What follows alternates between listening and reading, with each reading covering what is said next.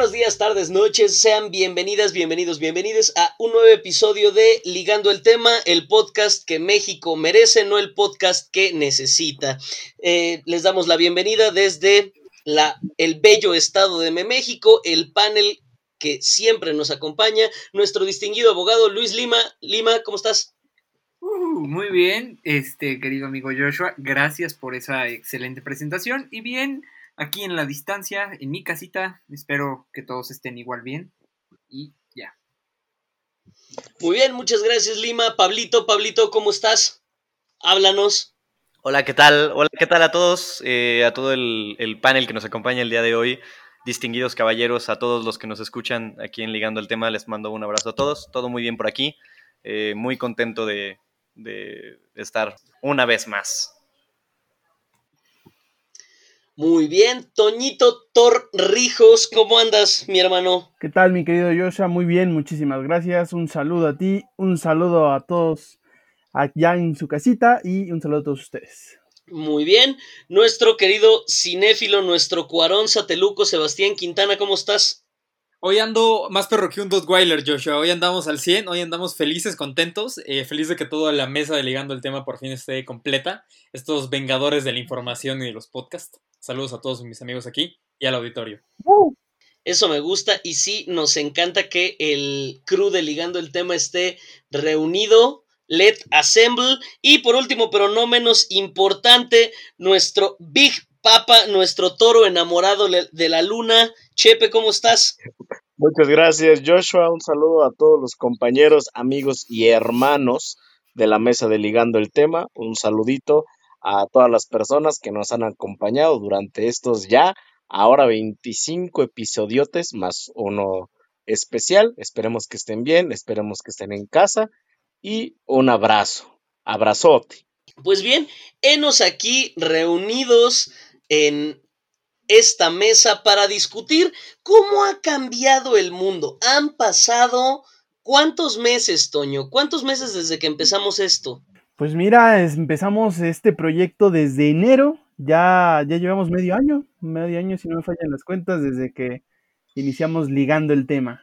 Medio año de ligando el tema, aún no hemos muerto, medio año de sandeces, medio año de elucubraciones, medio año de conspirativas teorías en torno a lo que ocurre en el país y en el mundo. Y es por eso que el episodio del día de hoy, el episodio con el que vamos a, eh, vamos a empezar a replantear la idea del podcast, vamos a eh, eh, darnos un break, de esto hablaremos más adelante, pero primero vamos a hablar de cómo ha cambiado el mundo en seis meses, cómo hemos visto la evolución de lo acontecido en este tablero de Jumanji al que llamamos 2020 y cómo es que han evolucionado las cosas de seis meses para acá.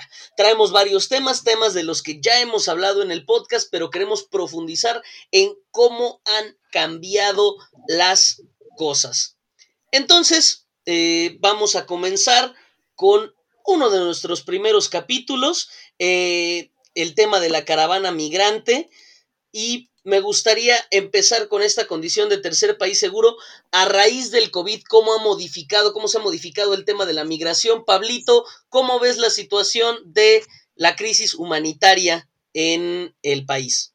Bueno, primero que nada, eh, creo que aquí hay que hacer un, un pequeño paréntesis para explicar que el tema del COVID ha ocupado los, los reflectores en estos meses, ¿no? Entonces creo que también eso le ha quitado mucha atención al problema tan grande de migración eh, que tenemos en, la frontera sur.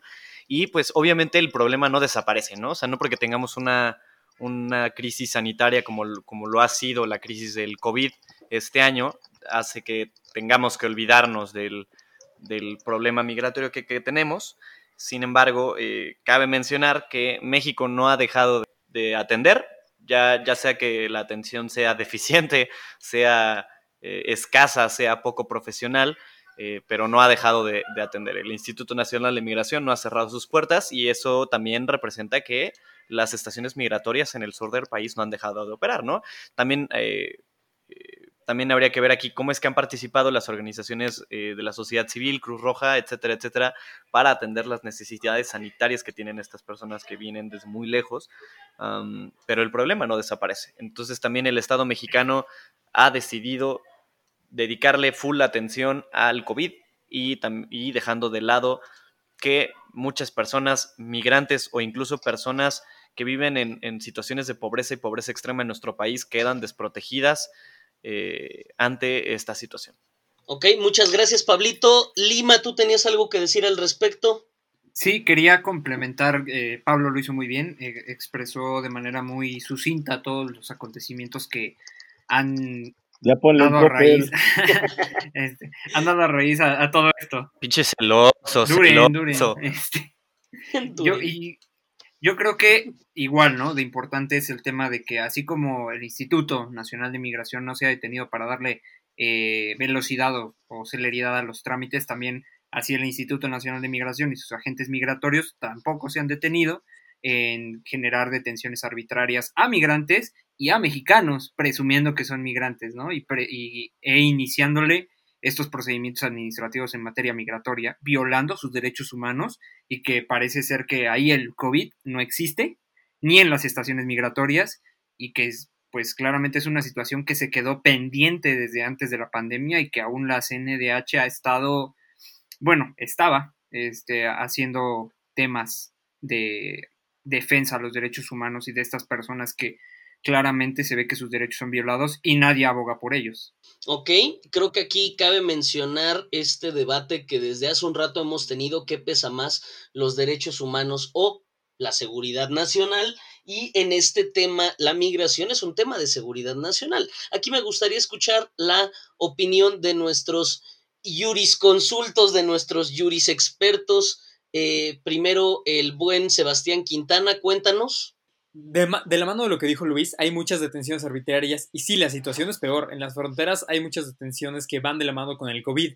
Esta paranoia también ha afectado a los agentes migratorios y hay un sentido todavía más de miedo. Si de por sí ya había este, estas violaciones de derechos humanos ya en centros migratorios, pues no podemos dejar de la mano que si tú vives con paranoia, imagínate cómo vive la persona que ya era discriminatoria haciendo su trabajo. Sé que no son todos, pero sabemos que esas cosas pasan.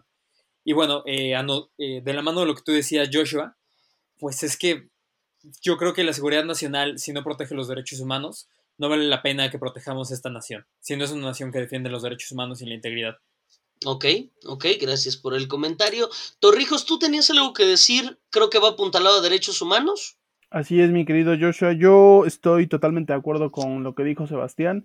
Eh, yo creo que contrario a lo que dijo el presidente López Obrador esta última semana en la Casa Blanca de que Trump no nos había impuesto nada, eh, yo pienso que sí, nos impuso la política migratoria que México está manejando ahorita con el control de la Guardia Nacional sobre la frontera sur eh, y las violaciones a los derechos humanos que están afectando a todos los migrantes. No me quiero imaginar ahorita la situación que están viviendo todas aquellas personas que están atravesando esa frontera, más ahora con el COVID-19, que si de por sí no tenían garantizado ni el respeto a su libertad, ahora menos el respeto a su derecho a la salud. Yo creo que es una situación muy preocupante que después de que pase eh, esto de la cuarentena, vamos a ver cuáles fueron realmente los estragos. Ok, y ahora que tocas este tema de eh, Andrés Manuel y Trump, que al parecer se llevaron de maravilla, que son compas, ahora resulta, este, a, mí me gustaría escuchar alguna opinión, si alguien la tiene, respecto a a qué creen que se deba esta tan buena relación entre Andrés Manuel y, eh, y Donald Trump. Chepe, distinguido politólogo. Este, pues fácil, ¿sabes? las personalidades de ambos eh, jefes de Estado son muy similares. Y en tanto en edad como en su carácter, pues no distan demasiado el uno del otro. Si lo, si lo analizas, analizas desde, el, desde el discurso que manejan, te podrás dar cuenta de que no iba a ser raro que se llevaran bien. Por ahí me recuerdo muchísimo que decían, no, nada más les recuerdo, imagínense que van a estar juntos Donald Trump y Andrés Manuel y va a ser un caos por cómo es Andrés Manuel. Pues no, porque el señor nos demostró a todos realmente y a mí me choca y ahorita me está me estoy mordiendo la lengua por decirlo, pero nos demostró a todos que sabe hacer su chamba y que acá lo que hacen las mañaneras, pues obviamente es pan y circo. O sea, sí nos demostró con su con su, su discurso que dio en la Casa Blanca, pues de que sabe, sabe, sabe, sabe lo que hace. Perfectamente sabe lo que hace. Y, y, de, de todas formas, eh, sí hay cierta relación de, de sumisión. Eso no lo vamos a dejar de lado. Porque de nada te va a servir enfrentarte con los Estados Unidos y más con una persona que es como Donald Trump. O sea, es como lo que pasa aquí con los estados contra AMLO, ¿sabes? Con gobernadores que son del PAN que se pelean contra Andrés Manuel porque llevan las de perder. Yo creo que Andrés Manuel tiene muy claro eso, de que las lleva de perder contra los Estados Unidos.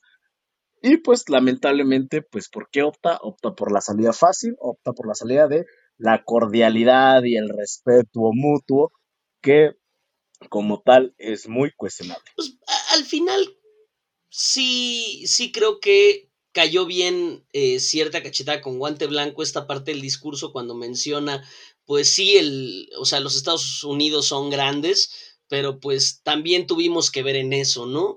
¿Cómo, cómo viste es, este discurso, Pablito, como internacionalista? Cuéntame, ¿cuál es el análisis que haces de esto? Primero que nada, me, me sorprendió mucho que mucha gente eh, me sorprendió mucho que mucha gente. El, el, durante el día empezó como, no, pues es que, que, viva México, y es que el discurso hizo que mi alma se calentara y mi corazón se encendiera y latiera otra vez, y como que mucha gente salió a decir mamada y media. Eh, la, la verdad es que mucha gente que, que leí arroba, a, arroba Miquel, este, arroba máximo, este, mucha gente salió con el corazón en la mano y casi casi querían ondear la bandera desde el pórtico de sus casas.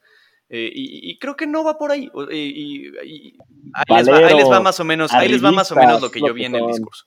Bueno, primero que nada, el discurso de Trump es no es nada que no haya, no, el discurso de Trump no es algo que no hayamos escuchado antes, es, fue muy emocional, emotivo, el, la relación entre nuestras naciones, este, data desde sus orígenes, etcétera, etcétera, hace hincapié, en que la, la, primera visita de nuestro jefe de, de, Estado ha sido a los Estados Unidos, como es la costumbre. Eh, sin embargo, también el hecho de que López Obrador no haya hecho una visita oficial al extranjero durante los primeros dos años de su gobierno también es algo que hay que, que, hay que analizar fue muy politizado, fue, es, un, es un movimiento muy político de López Obrador. Eh, el discurso fue muy encaminado a la relación económica, a la relación comercial que tienen México y Estados Unidos y ahorita en la era del US, USMECA, USMCA. Sonaba más chido USMECA, es el, el Temec. Del USMECA, el Temec, eh, que es un triunfo en materia de comercio internacional que además va a ser utilizado como propaganda política por obvias razones. Ahora, el discurso de AMLO es... Eh, es, eh, creo que es algo que comentábamos Joshua y yo hace un par de días, es uno de los pocos, de una de las pocas reuniones presidenciales que duran menos de una hora entre Estados Unidos y México. Eh, se enfatiza en el comercio norteamericano, que obviamente le va a regresar su gloria a, a, a, Norteamérica a nivel comercial. Habla de materia mercantil, comercial y laboral, lo que es bueno para, para nuestros países porque va a haber cambios en, en, en materia mercantil, comercial, laboral, pero no hay que confiarnos porque puede ser que alguien se quiera pasar de la raya, como es de costumbre, y que también esto es parte de una presión eh, externa que ejerció Estados Unidos sobre México para que reactiv reactiváramos eh, definidos y muy específicos sectores de la economía, como es el sector manufacturero en tiempos del COVID. Ahora, el discurso de nuestro presidente no dejó de ser una, una, retórica que se utilizó en campaña, la unión, la fraternidad, la cooperación, que además de esto, pues son principios de política exterior que están establecidos en nuestra Carta Magna. Y algo que sí le tengo que aplaudir a López Obrador es que no le tembló la voz. La verdad es que AMLO me sorprende que sí sepa hablar a una velocidad normal y contundente. Eh, no buscó confrontar, no buscó eh, buscó limar asperezas con Estados Unidos, eh, aprovechando los tiempos de crisis, y además la bofetada de, golpe la bofetada con golpe blanco, como ya lo mencionaste, Joshua, sobre la parte de sí, Estados Unidos es grande, pero México contribuye con capital humano a que tú seas grande. Eh, no faltó el, mame obradorista a Benito Juárez y el clásico Viva México que utilizó en sus debates presidenciales. Pero de ahí en fuera, creo que fue un muy buen discurso, fue una reunión, creo, productiva, aunque también con mucha presión y mucho no voy a quitar el dedo del renglón por parte de los Estados Unidos. Bueno, pues con esto cerramos el episodio de hoy. No, no es cierto. Este, gracias por el análisis, Pablito. Ah, qué manchado. No, no, no. Este, es parte de... a su madre todos. Este.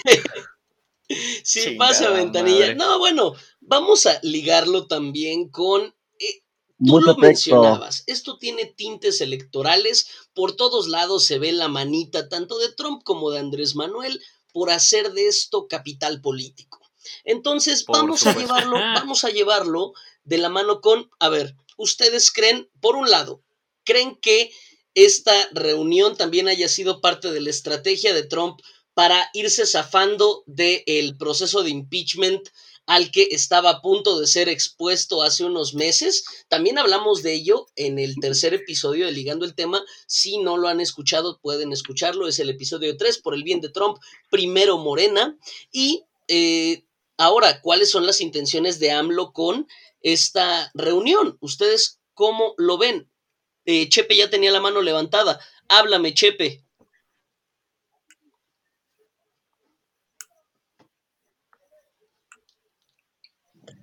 Pues recordemos que el siguiente año, aquí en México, vienen este, elecciones intermedias, elecciones para renovar. Las midterms. Ajá, los midterms. Y bueno, aunque no nos gusta tener aquí anglicismos ni nada por el, por el estilo, pues sí, las elecciones eh, intermedias, que son importantes porque se renueva Cámara de Diputados y hay ciertas este, gobernaturas en juego, ¿no? Entonces se reconfigura, por así decirlo, el mapa político de México y a quién le conviene mantener el control político, pues nada más ni nada menos que Andrés Manuel López Obrador para que siga dictando desde Palacio Nacional qué se va a hacer en materia em, legislativa. Bueno, eso con sus ciertos asegúnes que luego hace el dichoso partido Morena al que estamos acostumbrados. Eh, ¿Cómo capitaliza esto Andrés Manuel? Pues de la mejor manera, se ve, toma como que un aire después de lo gastada que podría estar su imagen por todo este rollo desde el COVID y las acciones y las lamentables declaraciones que ha tenido en, lo que va de este año. Y pues sí, la verdad yo sí le reconocí el, trabajo que hizo, o sea, el trabajo que hizo en, en el discurso, pero más allá de eso, pues no olvidemos que todo esto es político, eh, no tenemos por qué eh, aplaudirles ni decirles, ay, qué buen trabajo están haciendo, porque al final de cuentas es su trabajo y no hay que quitar el dedo del renglón, eh, exactamente con eso, ¿no? ahora que sigue, ahora sigue que se tomen primero la, la, reactivación de la economía. Yo creo que no podemos, eso es lo más importante, lo primordial, porque si no se toman cartas en el asunto, más allá de controlar o no la, pandemia, que ya nos dimos cuenta que, que, eso es demasiado difícil, porque aquí vemos el naranja como verde y no te quiero contar el amarillo, lo vamos a ver yo creo que arcoiris. Em, la, reactivación económica debe ser el, punto clave de esta, de esta administración de aquí en adelante. Y yo espero que después de la reunión que tuvieron y que estuvo ahí Patricia Armendaris y Carlos Bremer y el, el intocable de este gobierno que es Ricardo Salinas Pliego, pues yo creo, espero que de ahí pueda surgir cierta reactivación, cierta inversión, que se recupere cierta inversión en el país, porque si no, pues eh, tienen sus pesos viejos, porque a lo mejor los vamos a ocupar. Ok, eh, halagadora eh, visión la que tienes, Chepe. Ahora me gustaría escuchar también aquí la opinión de Toño. Toño, ¿tienes algo que decir respecto al tinte electoral diagonal electorero de esta última reunión entre Trump y Andrés Manuel? Claro que sí. Eh, rápidamente, yo pienso que Donald Trump quiere utilizar esta reunión para mejorar su, vaya, la manera en la que se está pintando para las elecciones de noviembre. Sin embargo, yo pienso que no le va a traer mucho, no le va a, hacer algo muy redituable, porque no se tomó tanto en cuenta en, en, los medios norteamericanos, por ahí estaba leyendo. Sin embargo, eh, yo pienso que sí sale un poco beneficiado Obrador, como dijo Chepe, por esto de que se pudo haber desgastado su imagen, una reunión con Trump, pues como que pinta otros aires nuevos para, para el presidente.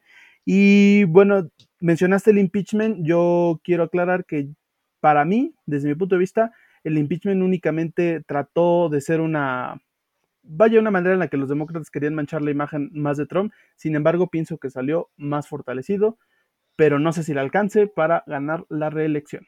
El tiro por la culata hasta cierto punto, eh, yo creo que en el tema de Trump y Andrés Manuel, Trump buscaba congraciarse con la comunidad latina en Estados Unidos de alguna manera también acercándose a, pues lo queramos o no, uno de los presidentes con mayor respaldo popular en América Latina en los últimos años.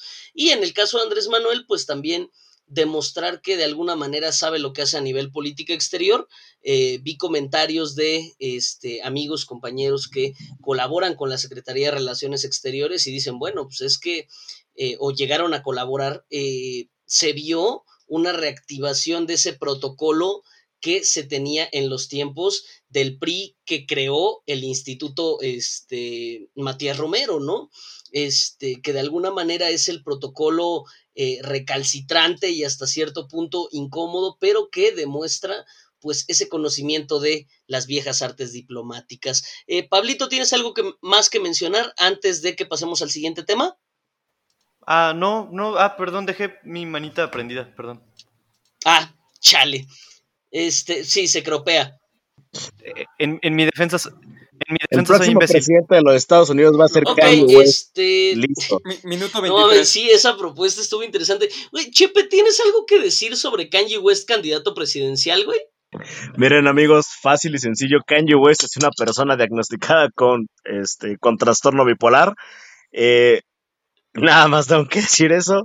Eh, sería algo algo utópico, no quitemos del renglón que hay una posibilidad, hay una posibilidad pequeña pero probable que para 2024 el presidente de México sea Cuauhtémoc Blanco y el presidente de los Estados Unidos sea Kanye West. Solo quiero decir eso. Solo quiero Sería terrible, pero en estos tiempos de distopía no lo veo tan lejano. Eh, Ay, Dios mío. Nada más quiero dejar eso sobre eh, Cuauhtémoc Blanco es mejor persona que Kanye West. Por eso digo, hay una pequeña probabilidad pequeña, pero muy probable. O sea, güey, o sea, te, ¿te imaginas una reunión en Naciones Unidas, güey, entre el presidente Cuauhtémoc Blanco de México, el presidente Kanye West de los Estados Unidos y el presidente Manny Pacman Pacquiao de Filipinas? Eh, es un mundo en el que no sé si quisiera vivir. es un mundo en el que definitivamente no sé si quisiera vivir. Este, ahora, eh, brincando a, ligando el siguiente tema, eh, hablábamos también en nuestro, eh, ¿qué fue? ¿Cuarto episodio? Cuando hablamos de Emilio Lozoya. Así es, en el cuarto episodio. Un parásito a la malagueña. el cuarto episodio, un parásito a la malagueña. Buenos tiempos. Y creo que en ese momento hablábamos de es algo raro, o sea, ver esta clase de canibalismo entre la clase política que de alguna manera se ven avanzando, tal vez un poco lentas las ruedas de la justicia, pero vemos un avance en la investigación. Y de esta manera me gustaría hablar de que en estos seis meses, o bueno, eh, tres en este, eh, cinco en este caso, eh, hemos visto más casos de investigaciones en contra de eh, políticos, expolíticos, exfuncionarios.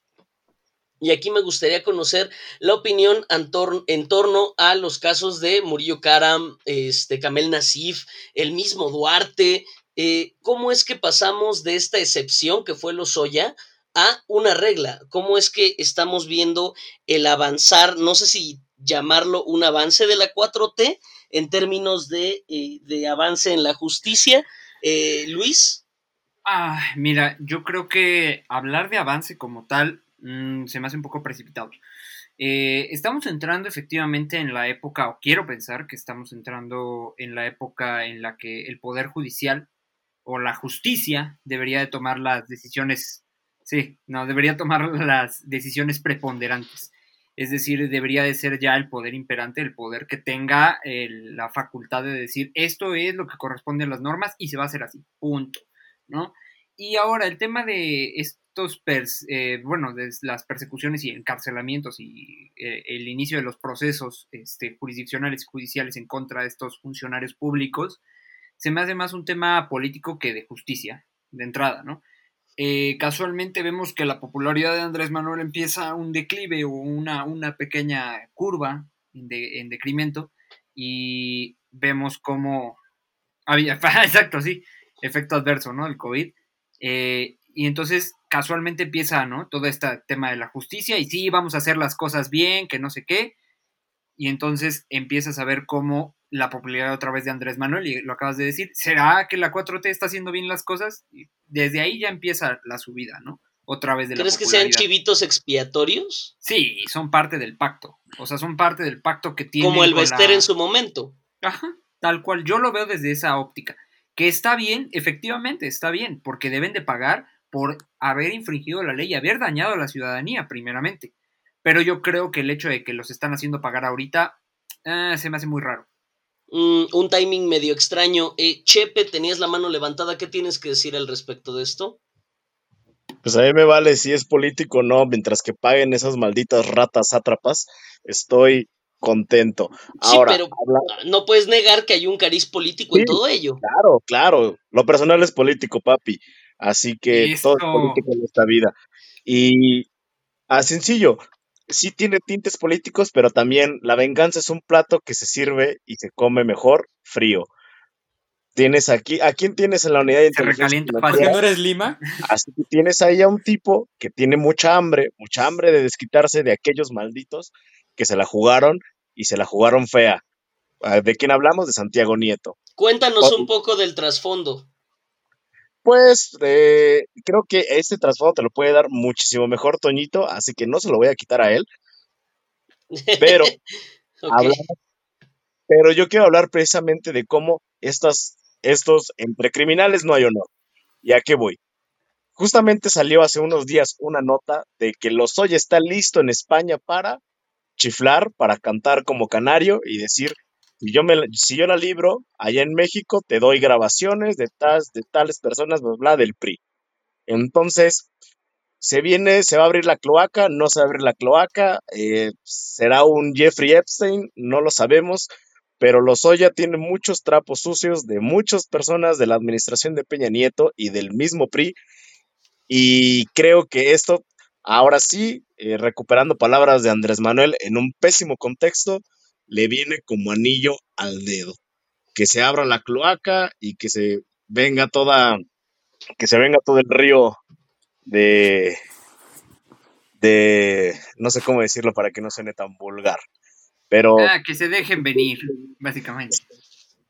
esto se, se, parece que se va, se va a destapar, porque el Lozoya yo creo que no tiene, no tiene ni una pizca, ni una pizca de respeto por alguien en el PRI, quiere salvar el pellejo y si lo salva, pues ya sabremos qué es lo que viene. Ok, Toñito, Toñito Torrijos, es Lozoya la gema del alma en este guantalete del infinito de Andrés Manuel para legitimarse, terminar de legitimarse como presidente? ¿Crees que es esta piedra angular? yo creo que, yo, yo pienso que sí si Obrador llegó a la presidencia con un discurso que fue cambiando, pero de unos años para acá, desde que fundó Morena, que era acabar con la corrupción. Y si Obrador no demuestra con el fiscal general y todo el Poder Judicial de que vamos a ver alguna de esas sátrapas que estuvieron en el poder y que robaron en demasía, que lo vamos a ver en la cárcel, entonces la cuarta transformación no sirvió para nada.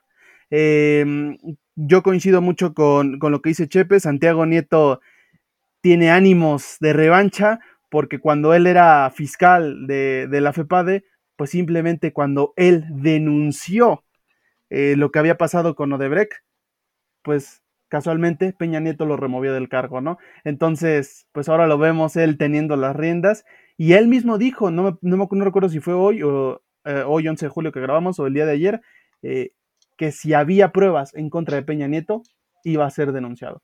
Entonces, Lozoya Lozoya es ahorita el, eh, el, que se avecina, va a ser el primero, pero también ya tienen a César Duarte a punto de extraditar eh, y a otros, ¿no? También Tomás Herón, que está prófugo, que es el del caso Ayotzinapa. Regalito por parte de ah, Donald Trump, ¿eh? César Duarte fue un regalito por parte de Donald Trump. Claro que sí, pero mira, tenemos a Tomás Herón huyendo, y yo pienso que también Karim, el Karam, Murillo Karam, no va a salir exonerado de esta parte del caso de Ayotzinapa que la verdad histórica se está desmoronando y como por ahí vi, todos los caminos apuntan a Peña Nieto. Entonces aquí lo interesante, y eso yo creo que es una predicción, es si vamos a ver o no una denuncia en contra de Peña Nieto, pero una denuncia de verdad.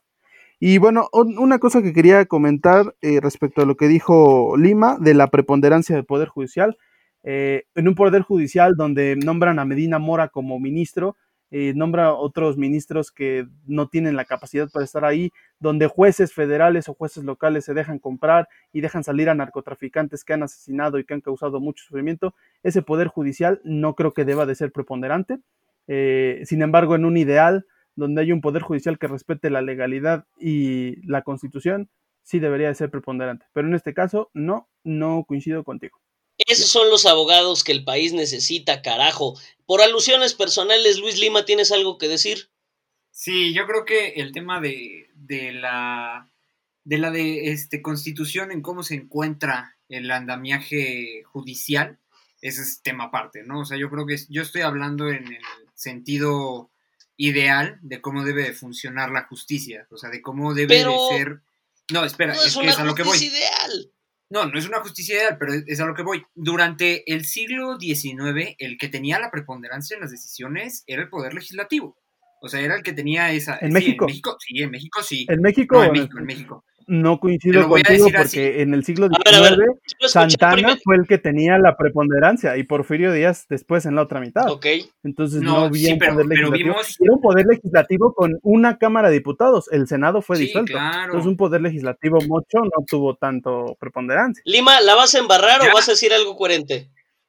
Ya, o me va a dejar este. Esto lo vamos a Ya, dejen hablar a Limón, ya.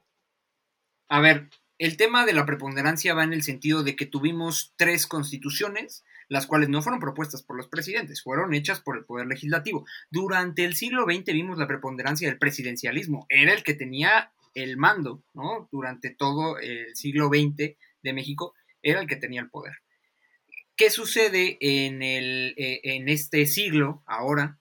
Vemos cómo la justicia avanza a pasos lentos, pero avanza en el sentido de construir normas y de construir órganos que sean diferentes a los tres poderes, ¿no? Y esto con un respaldo jurisdiccional y judicial. Es decir, eh, la justicia es la que debería estar preponderante en estas decisiones. Es por eso que digo que el Poder Judicial es el que debería de tener las decisiones preponderantes en este siglo. Pero habrá que ver. Ok, ahora, Chepe, ¿tienes algo en donde meter tu cuchara entre estos dos abogados de Acatlán? Mira, primero, eh, la justicia va encaminada a quien tiene el poder en un país como lo es México. Así es sencillo. Quien está en el poder ah, dicta de qué manera se va a hacer justicia y si no, hay mucha historia desde ahorita hacia atrás con la cual darnos cuenta. Y otra, para terminar el comentario sobre lo de los Oye y todo este rollo. Eh, hay una foto muy famosa de Peña Nieto con los gobernadores cuando fue electo. ¿Cuántos están marcados ahora que tienen investigaciones, que están en la cárcel, Uy, están investigados? Sí, son Papá, el nuevo PRI. Se están cayendo los peones, se están cayendo, se están cayendo los peones, se están cayendo los alfiles, las torres, va a caer la reina y al final los calzones. Solo quiero decir eso. Sí, pero todos los caminos llevan a Peña. No es cierto, el de la gaviota no, ya no. No, ah, no, no, no, no, no. A la ex primera dama me la respetan, por favor. Exacto, por eso, ella ya, ya salió de eso. Muy bien, a la... La reina se cayó. yo lo único que diría, yo lo único que diría aquí es dónde están los prilenials. No, pues es que ese era el nuevo PRI. E, el, el, PRI de Duarte, el PRI de Peña, o sea, ese era el nuevo PRI, el que decían nosotros no somos lo mismo, ¿no? Y hablando de... Así es, la, generación. es la generación. Ahora, hablando de criminales y ligando con otro tema de otro capítulo, Hablemos, ¿recuerdan cuando hablábamos de Maduro? De cuando lo ficharon por narcotraficante. Uh, Sí, se sí. busca Maduro. Eh, y e- ese es otro capítulo memorable de Ligando el tema, se busca Maduro. Y pues, por supuesto que se los vamos a dejar en la descripción si es que no han visto eh, o escuchado ese capítulo. Escuchado porque ya fue de los que grabamos eh, desde casita. Mm, hablábamos de cómo fue que en Venezuela ficharon a Nicolás Maduro, Estados Unidos, en este afán de intervención. ¿Y qué pasó con esto? A seis meses de, eh, bueno, a cuatro meses, tres meses de esta nota, eh, bueno, Venezuela rechaza estas acusaciones. Por supuesto que Nicolás Maduro dijo, no, nosotros no somos ningunos narcotraficantes. Y pues la pandemia cayó como anillo al dedo. Y es que el régimen de Nicolás Maduro, el 11 de julio pasado, eh, el día de hoy, eh, hoy que estamos grabando, extendió durante un mes más el estado de alarma por el coronavirus. Y es que pues a los regímenes dictatoriales como el de Nicolás Maduro les conviene bastante mantener este estado de alarma por una emergencia como lo es el coronavirus, porque da el pretexto perfecto para que nadie salga, no haya movilización y esto va de la mano con varios de los temas que habíamos estado tratando. Luis, ¿cómo has visto la desmovilización? Yo recuerdo que tú en algún momento mencionabas, eh, sobre todo en el capítulo en el que hablábamos de eh, una masculinidad en construcción, eh, nuestro capítulo 6, sobre las movilizaciones y que iban a continuar. ¿Cómo ves a partir del coronavirus estas modificaciones, ya sea a nivel nacional o internacional? Yo creo, este, sí, yo creo que hemos visto un cambio, un cambio radical en la forma en cómo se generan eh, estos espacios de protesta, ¿no? De una u otra manera lo pudimos ver de, eh, manera más cercana con lo del movimiento LGBT ¿no? La comunidad LGBT realizó ciertas protestas, eh, algunas de manera virtual, otras tantas sí se hicieron de manera presencial, como en otros países, hablando a nivel internacional. Ahora bien, yo creo que la forma de hacer activismo eh, en México ha cambiado, o más bien ya estaba, pero ahora la visibil- visibilizamos más a través de las redes sociales, ¿no? Entonces, esto es interesante porque, digo, salvo la opinión de, de los demás este, compañeros en el panel, yo creo, y es desde mi punto y mi óptica personal, que estamos entrando ahora sí verdaderamente en la revolución digital de los movimientos sociales, ¿no? Antes lo veíamos y era como comparto y se acabó, ¿no? Ahora podemos visibilizar verdaderos este, liderazgos juveniles que tal vez no se veían dentro de los movimientos sociales presenciales, por alguna u otra razón, cada quien tendrá sus cuestiones personales, pero yo considero que sí se está viendo un incremento en liderazgos juveniles de, de movimientos sociales o de causas sociales que las están tomando, ¿no? Y también tenemos el otro tema, el Black Lives Matter, en medio de una pandemia. Entonces también es interesante ver cómo se desarrolló toda esta situación. Ok, este, nos quedó claro, queremos el patrocinio de Democracy Lab, este, al menos por parte del querido Luis Lima, que por salir de una videoconferencia ya considera que es activismo. ok, Chepe, ¿tienes algo que decir? Sí, justamente lo que iba a decir. Se ve que es una opinión de alguien que no ha salido en su casa durante tres meses, que no se dio cuenta de las movilizaciones que hubo por Giovanni en la Ciudad de México y tanto en Guadalajara. Se ve que eso de que el activismo en redes sociales, perdón, perdóname, perdóname, pero subir un, un, cuadro negro a Instagram y ponerle Black Lives Matter no es hacer activismo. Eso es simplemente subirse a la ola. Eh, yo creo que justamente lo de George Floyd en Estados Unidos nos reveló de que puede haber pandemia, puede haber lo que quiera, pero cuando se, se tiene que manifestar, se hace, se hace presencial. Eh, Cuando la tiranía es ley, la revolución es orden. exactamente. Entonces, no creo que haya un cambio, no creo que haya la, la Uf, revolución sea por línea. Hay, hay por ahí hay un, hay un dicho que, que dicen los punks, que es eh, la revolución no será televisada, la revolución no será por las redes sociales, va a ser en las calles. Eso me queda clarísimo, eso no va a cambiar. Eh, subirnos al mame en redes sociales, apoyar y compartir un post, perdón, pero eso no le sirve a casi nadie. Sí podrá hacerlo un poquito más masivo porque estamos en la era de las redes sociales. Sí podrá enterarse cualquier persona, pero al final de cuentas, dime quién hoy en día se acuerda de los que compartieron su cuadrito negro de lo, del Black Lives Matter. Puro white chican. Pero sí se acuerdan de cuando. Sí, no, pero sí se acuerdan de cuando Anonymous, ¿no? Realizó sus. Tampoco. este, Güey, ¿Quién se acuerda de Ah, Anonymous? ¿por qué eres Anonymous. así? Es, digital. es Lima, digital. Lima, una, No, una ¿sabes- más y estás fuera, feliz, compadre. Tenía que A ver, hacer su, su acto de No, limés no en el mames, último Lima, no, no, no, no, no vamos, no. vas, no, Quintana, vas, descósete. Sí sabían que todo esto se va en edición, Quintana, ¿verdad? vete como hilo de media, por ¿eh? favor. Valdría la pena Ahora por que eso editas, güey. Lo que menciona Lima sobre las Híjole, chavo. comunidades LGBT es diferente, porque eso fue el Pride. El Pride tiene una intención diferente, si bien trata de mostrar que ya la gente no debería tener miedo de mostrar su sexualidad, que sea una orientación diferente a ser heterosexual o identificarte con otra, de otra manera, que no entra en el espectro convencional.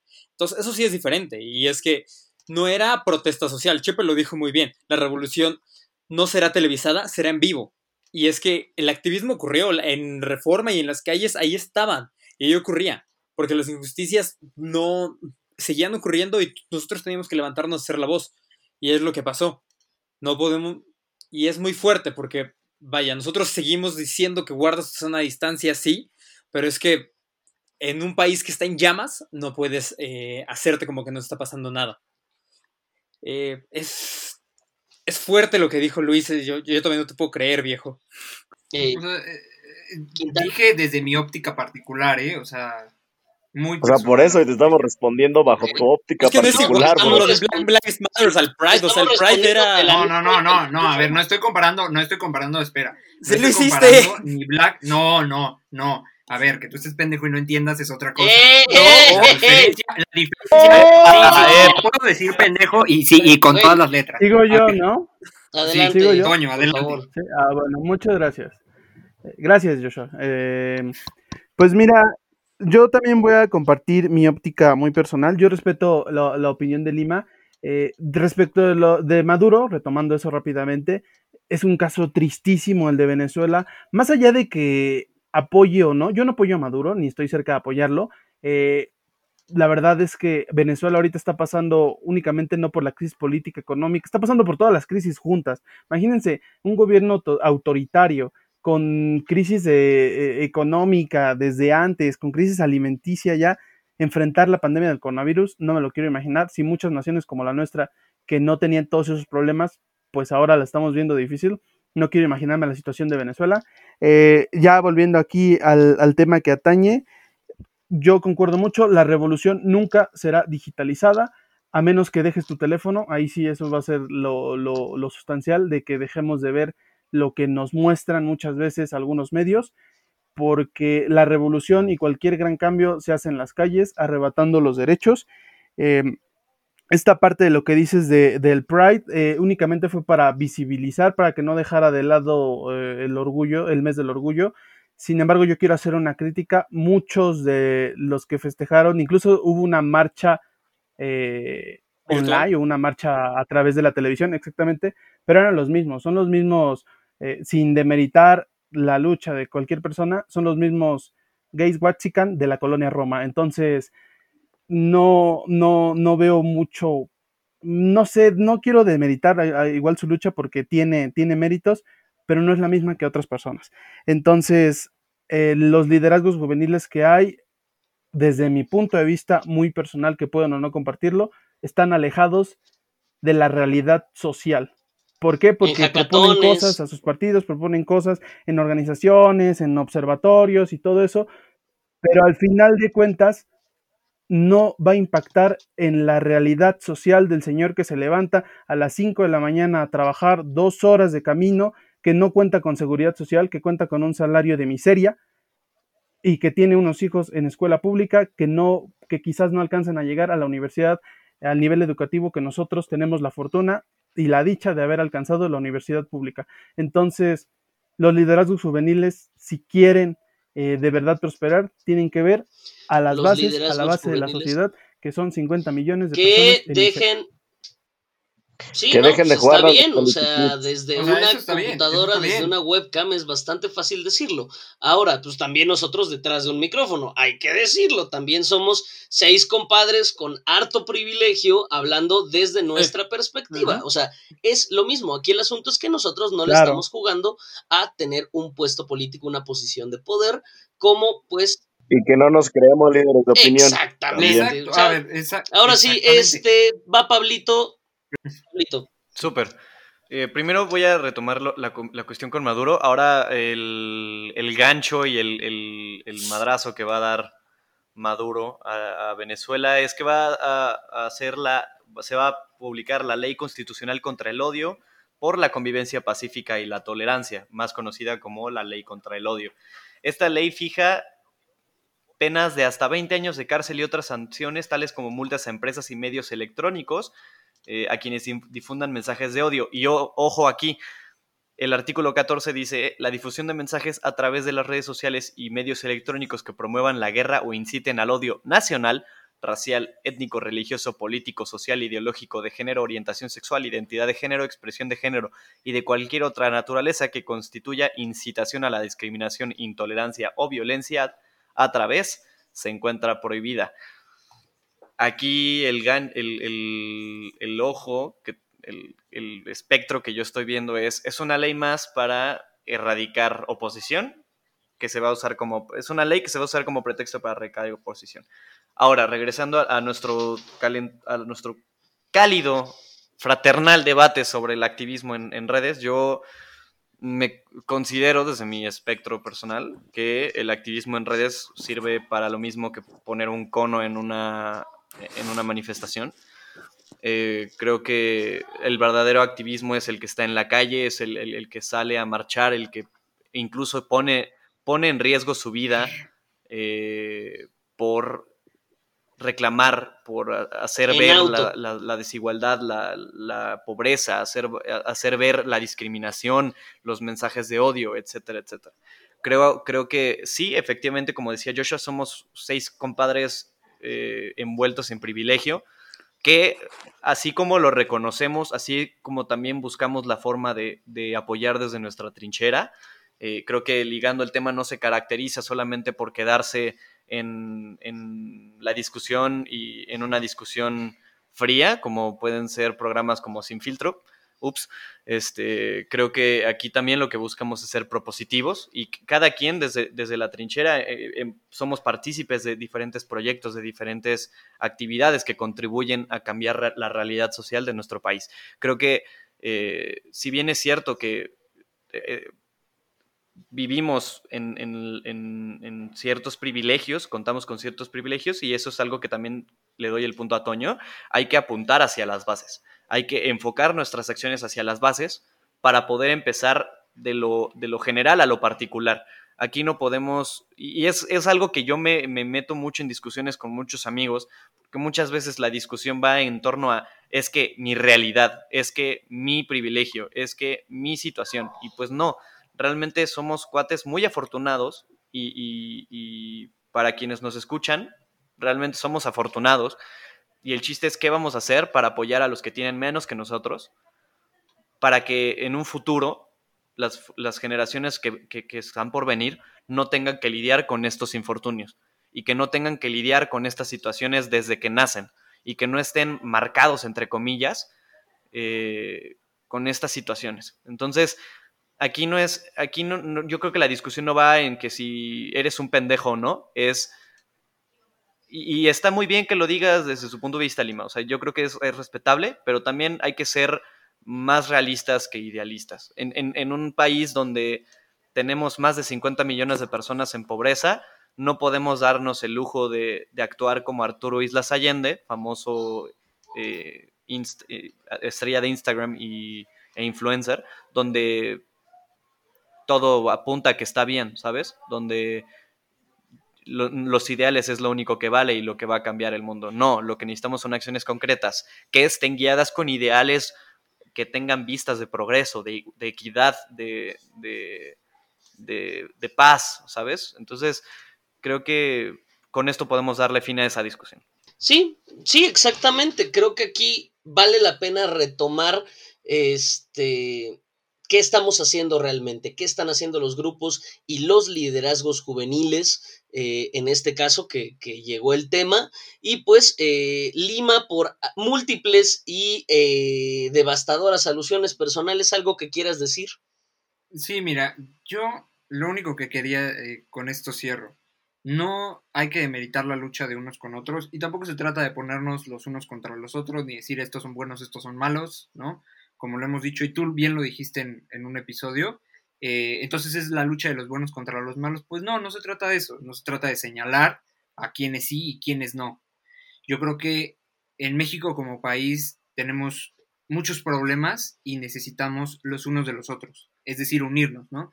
Así como México necesita de obreros, necesita de arquitectos, necesita también de cocineros, necesita de ingenieros, necesita de todos. O sea, todos necesitan de todos y todos tienen derechos y todos tienen una opinión y esa opinión tiene que respetarse siempre y cuando no esté atacando a otros o no esté prohibiendo cosas, ¿no? Por ejemplo, ahí regresando un poquito al tema de Maduro, ¿no? O sea, estas disposiciones que él saca, pues claro que atacan a los, a los derechos de las personas y claro que deben de defenderse de las personas y salir a las calles y protestar. Igual pasa lo mismo aquí en México y lo dije con el primer comentario. Ok, está muy bonito el Instituto Nacional de Migración, hay gente que se levanta a las 3 de la mañana, hace su chamba, está perfecto. Pero ¿dónde quedan las violaciones hacia las personas mexicanas que se encuentran eh, vulneradas y que se encuentran privadas de sus derechos ¿dónde quedan la defensión para esas, este, la defensa para esas personas, ¿no? E, y ese como uno de miles de ejemplos, existen miles. En temas de lo del Pride salió un estudio, salieron varios estudios que revelan que todavía sigue existiendo graves eh, cifras o altos índices de homofobia, ¿no? Dentro de las mismas casas. Ahora imagínate en temas, eh, ahora que estamos en cuarentena, pues claro que es dañino para la sociedad tener esos todavía, esos comportamientos, tanto homofobia como machismo, o sea, esos son cosas que tienen que acabarse. ¿Cómo lo acabas con movimientos sociales? Saliendo a las calles, marchando, sí, y también protestando cada uno desde las trincheras. Yo creo que sí sería muy arriesgado decir que somos privilegiados y nada más dejarlo ahí, ¿no? Como siempre lo hemos dicho, ah, somos privilegiados, sí, eh, hacemos nuestras cosas, ¿qué estamos haciendo? ¿No? Jamás decimos qué estamos haciendo nunca nos ponemos a decir las cosas que estamos haciendo, nada más las enunciamos, pero queda ahí el discurso vacío. Yo invito a que sí nos unamos y digamos lo que estamos haciendo, no por este un ejercicio de ego, sino por un ejercicio de buscar unirnos todos. Ahí termino. Pues, es, suena muy egocentrista. ¿eh? O sea, al final es tomar la marquesina para hacer promoción personal y propaganda. Este, no comparto, no, comparto esta visión, eh, Lima. Esto es algo muy personal.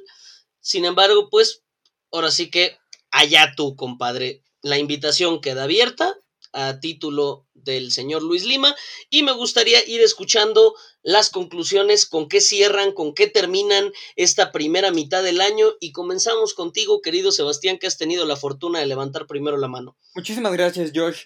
Pues yo desperté viendo esta noticia del Excelsior sobre que 71% de los mexicanos muertos por COVID son de escolaridad de primaria o menor. Y yo creo que últimamente ligando el tema, queramos o no, terminó siendo el, el ligando el tema del COVID porque nos vimos, el primer episodio habló de eso, luego nos vimos sometidos a trabajar a distancia para que este podcast saliera. Pero yo creo que voy muy de la mano con Toño y por eso lo admiro tanto y admiro a todos en esta mesa. Porque lo que Toño dijo dio en el clavo, eh, es reconocer que la lucha de unos no es igual que a otros, pero también haciendo referencia a lo que llegó a decir Rebeca en el episodio 5, cada quien lucha desde su trinchera, se entiende, pero es que yo, yo creo que lo que me queda a mí de este podcast y en este época no es una lucha de buenos contra malos. Eh, Martin Luther King. Es una lucha de gente consciente contra gente que no lo es y ni siquiera es algo tan claro, ¿sabes? Trato de que entiendas la posición en la que estás y lo que tú puedes hacer. Esta noticia a mí me llamó tanto porque entonces quiere decir que, bueno, suele ser que la escolaridad está relacionada altamente con las condiciones socioeconómicas. Entonces quiere decir que esta es, el COVID es algo que afectó muchas más a las clases bajas y eso era obvio desde los microempresarios. Entonces, agarrar conciencia en lo que estamos haciendo y en qué estamos empeñando. Por eso pues, se platicó mucho y Chepe es el mayor defensor de eso, de consume local, porque es la manera en que tú puedes ayudar a los pequeños y medianos empresarios. Estas cuestiones de escolaridad. Yo, yo creo que lo que representó ligando el tema era esta opción de analiza tu privilegio, bro, y de ver las noticias que estaban ocurriendo alrededor de ti para que pudieras ser mejor persona eh, dentro de lo que cabía. Y muchísimas gracias a todos. Ok, este, no olviden suscribirse a nuestras redes sociales hablando de los dichosos privilegios. Eh, Chepe, dinos tus conclusiones para esta primera mitad del Jumanji 2020. Eh, yo creo que eh, estoy muy, muy contento de lo que fue de lo que fue legando el tema. Creo que siempre acompañamos o intentamos acompañar. Eh, la... wow, wow, todavía no se acaba. Sí, todavía no se Espérame, acaba la primera pero temporada. intentamos acompañar durante esta mitad de año, pues, las cosas que pasaban en el país, abordándolo desde nuestra propia perspectiva, tratando de compartirlo con, con la gente. Eh, concuerdo con Sebastián, fue el- la primera temporada fue la temporada del COVID, o sea, es muy anecdótico que el primer capítulo hablamos de ello y pues 25 capítulos después, pues estamos aquí, ¿no?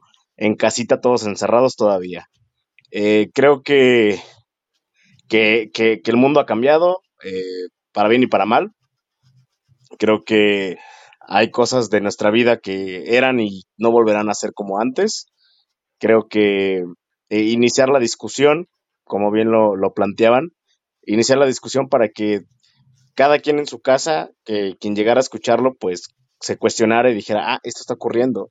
Y, están estos seis tipos trabajando, bueno, no trabajando, pero este, comentando, platicando, di- discutiendo, debatiendo y, y, y hacer saber a los demás de que eso es lo que necesitamos, necesitamos discutir y debatir los temas.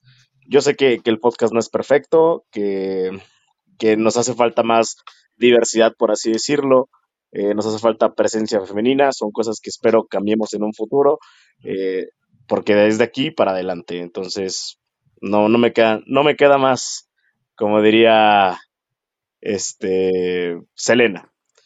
Eh, nada, no tengo más que decir. Muy bien. Mm, Pablo, dinos con qué cierras la primera mitad del año. Bueno, prim- primero que nada quiero agradecerle a todos eh, los que han estado desde día uno. Eh, creo que sin ustedes Gracias, mamá. Y, y lo, lo digo, sí, exacto, gracias mamá, gracias papá. Eh, no, pero si- sin ustedes, tanto quienes nos escuchan como... Hola Lau, hola Jaime. Tanto los que nos escuchan como ustedes, equipo de Ligando el Tema, creo que esto no hubiera sido posible. Creo que Ligando el Tema surge como esta alternativa a, a hacernos escuchar sin necesariamente ser líderes de opinión. Creo que eh, muchas veces cuando, cuando escuchamos opiniones en la calle, en la escuela, las demeritamos porque no son líderes de opinión. Y creo que todas las opiniones merecen ser escuchadas siempre y cuando no atenten contra este, derechos humanos, dignidad humana, etcétera, etcétera. Ligando el tema es esta alternativa y, quiero darles las gracias por elegir esta alternativa, por estar con nosotros cada semana. Eh, me quedo con el aprendizaje, el crecimiento.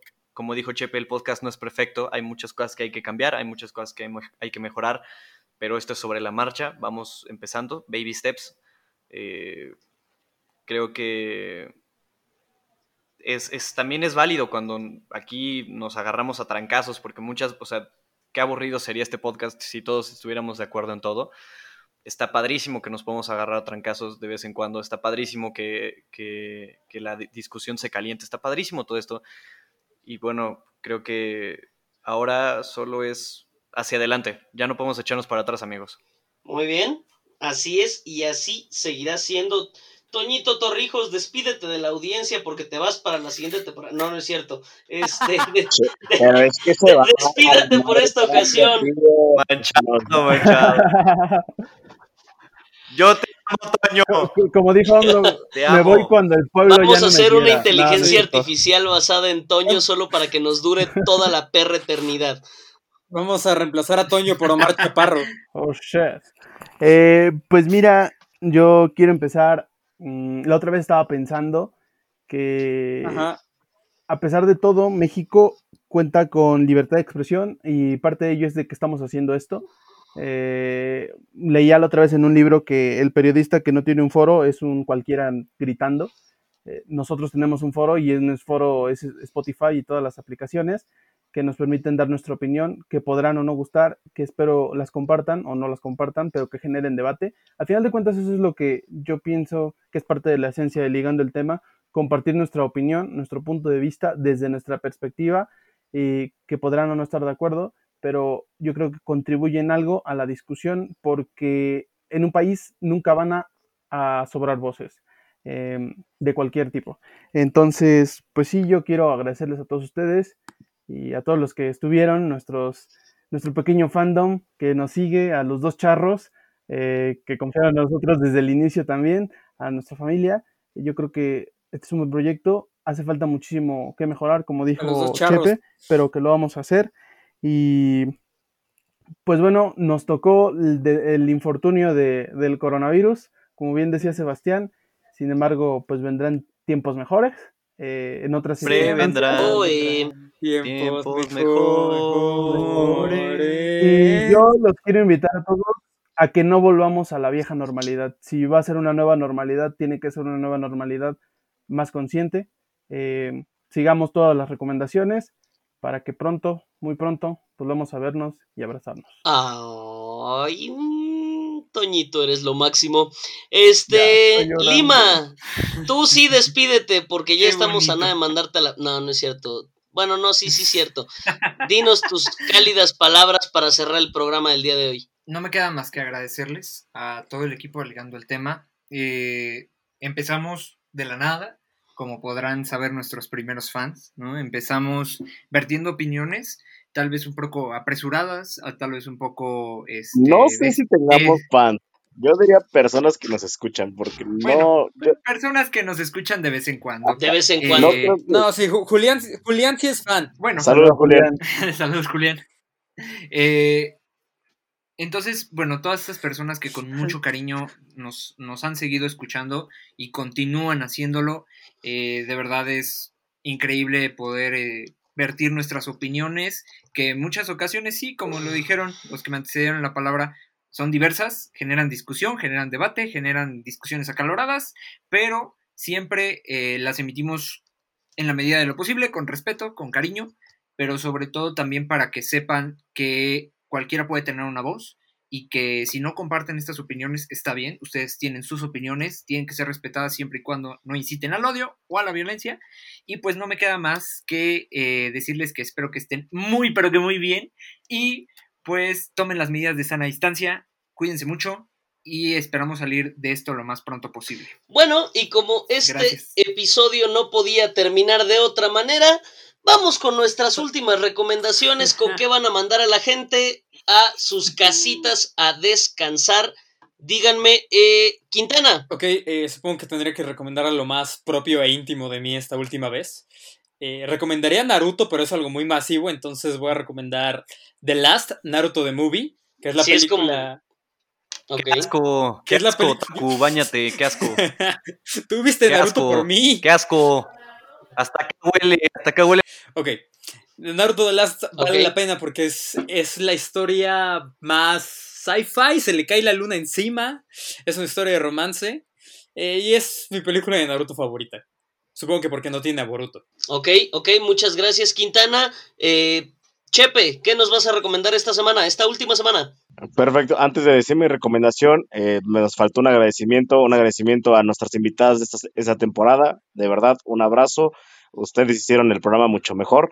Y, sobre la recomendación, pues les recomiendo que escuchen el Run the Jules 4, un grupo de rap, hip hop, traperón, hermoso, Delhi, que lo van a disfrutar mucho de lo que queda la cuarentena. Ok, muchas gracias. Torrijos, ¿qué nos vas a recomendar el día de hoy? Yo les voy a recomendar una canción, eh, se llama Carry On, del álbum Top Nights de Fun. Ok, muchas gracias. Pablito. Pues yo voy a ser el que se suba al mame y les voy a recomendar, les voy a recomendar Dark está en Netflix. No les voy a decir, no les voy a decir de qué trata porque yo tampoco entiendo, no estoy entendiendo absolutamente un carajo. Este, pero está, sí está chida, ¿eh? Sí está chida. Está chida. Este, gracias por recomendar material que en la vida había escuchado. Lima. Eh, Uy, mamoncita. Yo quiero recomendarles algo, eh, si es enteramente personal, mío de mí uno de los primeros acercamientos que tuve, el Rey León, no, uno de los primeros acercamientos que tuve al, mundo literario fue gracias a un profesor eh, en la secundaria. Bueno, desgraciadamente él falleció, pero una de las enseñanzas que me dejó fue la poesía, el amor por la poesía y el acercamiento con Jaime Sabines. Eh, hay una antología de libros este, de Jaime Sabines eh, la editó Telmex por alguna curiosa razón. Les estaremos dejando nuestras recomendaciones eh, semanales, como se llama, porque es antología de poemas de Jaime Sabines, pero trae toda una recopilación muy buena de poemas, se los recomiendo, es una recomendación muy Yo pensé que ibas a decir las batallas en el desierto, dije, oh, ok. La mamá de quién te gustaba. Ok, no vamos a responder esto en este programa porque todos conocemos la respuesta. Este, vamos, eh, este, solamente quiero hacer mi recomendación. Este, yo sí me voy a ir con algo super mainstream. Crucifíquenme si quieren. Voy a recomendar a Katy Perry. Acaba de sacar una canción que se llama Smile. Está buenísima. Está para levantar el ánimo en medio de estos pesados ambientes de cuarentena. Y con esto nos despedimos. Esto fue todo por la primera Muchas temporada gracias a todos. de Ligando el Tema. En verdad, a todo el público conocedor y desconocedor que nos escucha cada semana, muchísimas gracias por tanto. Perdón por tan poco, perdón por este, a veces hablar sin toda la información. Prometemos cambiar esto. Nos vamos a reformar. Vamos a tomar un pequeño break para poner todo en perspectiva y volver más filosos, más feroces y con más temas de los que en verdad no se hablan durante la cena. En esta temporada tal vez les fallamos en esa parte, pero vamos a cambiar, vamos a mejorar y vamos a regresar recargados de energía, más filosos y más, Más este picudos. más ¿Alguien tiene otro adjetivo? Más Menos, rasposos. tibio- menos tibios. Agraviosos. Más agraviosos, menos tibios. Hagamos Más- votos por eso. Más gruñosos. Menos tibios, más agraviosos, más rasposos. Menos tibios, más agraviosos. Eso me Más encanta como eslogan. Pero siempre kawaii. Siempre kawaii. No olviden seguirnos como cada semana en nuestras redes sociales. Eh, se encuentran en la descripción si nos estás viendo en YouTube. Cambia la aplicación en, porque no pues, puedes ver Facebook, cosas. si nos estás viendo en Spotify, cambia de aplicación y ya. Eh, nos encuentran como. ¿Cómo nos encuentran, raza? Arroba guion bajo ligando el tema en Instagram y ligando el tema en Facebook. Y nuestras redes sociales que siempre están en Muy la bien. descripción del video. Por si quieren oír todo. opiniones doctas individuales de cada quien, responsabilidad de cada uno. Yo no Eso fue todo qué- por nuestra parte. Se despiden el desde. pinche programa se veía a la verga. Ay, no tengo el micrófono abierto. Sí, sí, está abierto, güey. Este, en este lugar.